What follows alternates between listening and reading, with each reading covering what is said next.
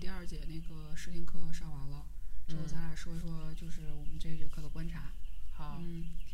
嗯，今天个上课的是六岁的小朋友，小男孩儿。观察到他有什么就是让你特别惊讶或者是惊喜的？我觉得就是就是感到很惊喜的事儿，就是我就一直在观察那小孩儿，我觉得嗯他就是一直在思考。嗯，我们就是问了一个什么问题，他一直在跟着我们的那个问题在思考这个东西，嗯然后给我们非常认真的回答这个事情。嗯就是这堂课的思考时间比他动手时间要长。嗯，嗯，而而且我觉得咱们是不是这个过程中也问了他好多问嗯题，也是对他有一些引导，是吧？嗯嗯，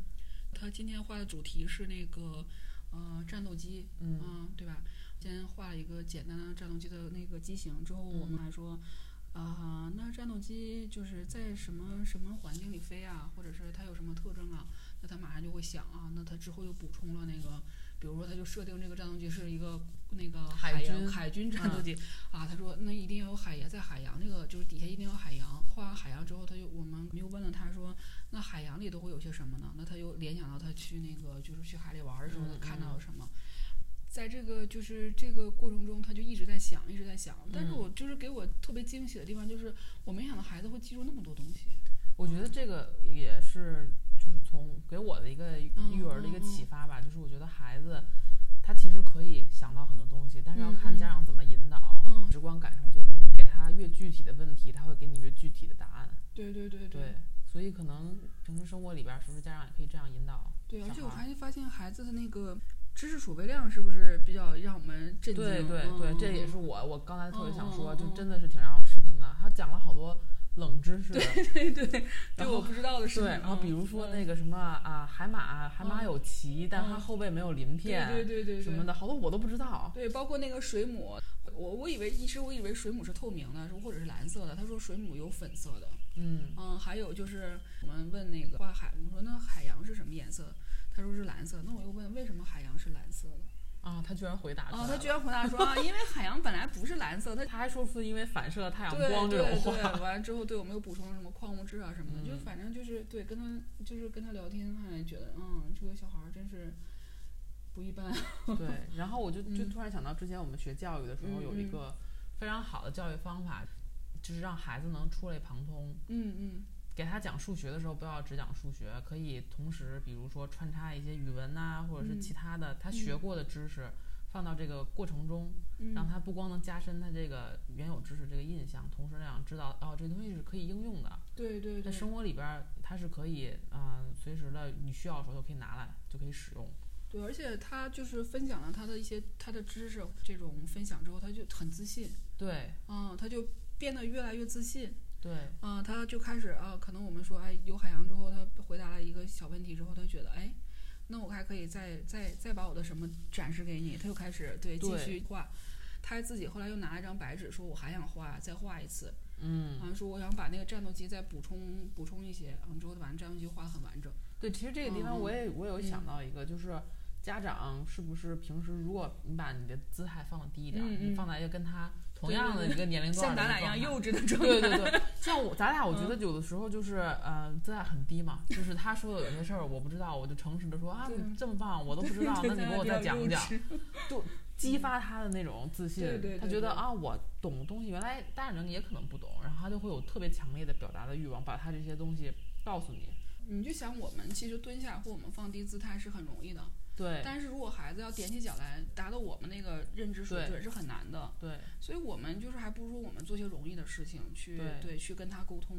啊，给他一些那个更加自由和宽广的空间，让他有一个呃很自信的一个体现之后，对他可能对会把这个东西对完成的，让他自己感觉有惊喜，很有对成就感。对。就像他今天做完这个，对，画完这个画，他就想一直说要带走嘛。那咱们说啊，那个四海王国什么的 怎么怎么样的，他说、啊、那好，那我明天再来拿吧。他自己也很有嗯成就感的、对对对，在个过他程觉得中这个东西他很有成就感啊。对但是其实我们什么也没有跟他，就是没有动过一笔，也没有跟他说这个东西该怎么弄，也对没有说这个东西该怎么画。我们只是说问了一些问题，他就逐渐在这个思考过程中，他就把这个画面变得很丰富。啊我觉得这个。这啊个这过个程这挺有意个思这个的过程很有意思，对这个对过程，嗯，我觉得很好。而且我发现就是咱们所有观察的这些，我就嗯总结了一下，我觉得有一点，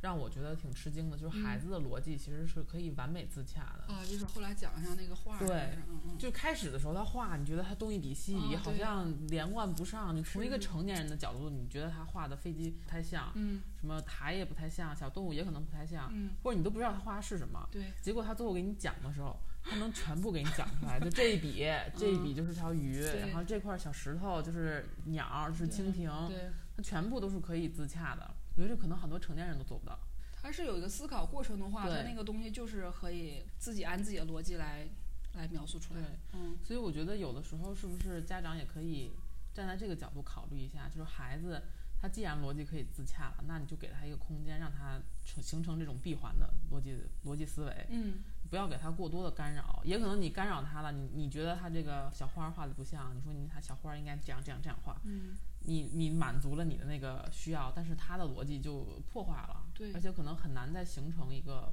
嗯很完整的一个逻辑线了，对，今天小朋友是六岁嘛，其实那个，嗯，他到九岁之后，嗯，他画的东西就会很像了。他到九岁之后，他只要就是对这个还有兴趣，其实他就对趋于画的越来越像了。对。只是他这个年纪，就是其实他就是这样子，他会可能会夸张一些，把他嗯看到那个比较有特点的地方夸张出来。嗯啊，这是他的那个年龄特征。对，就是从嗯认知角度来讲，也是孩子在年龄偏小的时候，他的感性思维发育是优于理性思维发育的，嗯所以他可能会突出表达自己感受。他可能觉得，比如说太阳特别的热，然后他感觉太阳的那个热量特别的明显，还把太阳画很大，完全不是我们正常的那个比例。但是这个是我觉得孩子他之所以是孩子嘛，他不是一出生就是个成人，嗯这个就是没有办法天生的，而且也其实我们仔细想想也是很很幸福的一个阶段啊。对对对，相信对相信童话或看到看到东西会有很很强烈的感受，对，嗯，对很珍贵的时间。对嗯还有我觉得我们夸过我们俩，我觉得嗯今天咱俩表现最棒的一个地方就是，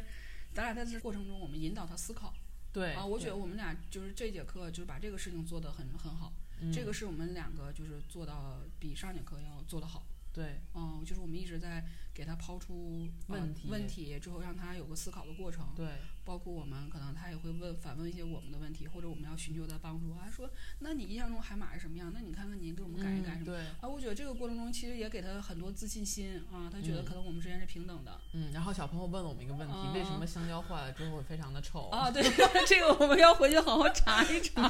对，下节课要告诉他这个答案。嗯、对，，所以我觉得这节课比上节课要有进步，嗯，嗯，挺好。好，嗯我给自己好鼓励一下，好好好好好，那我们今天就总结到这儿哈。嗯嗯，好。好，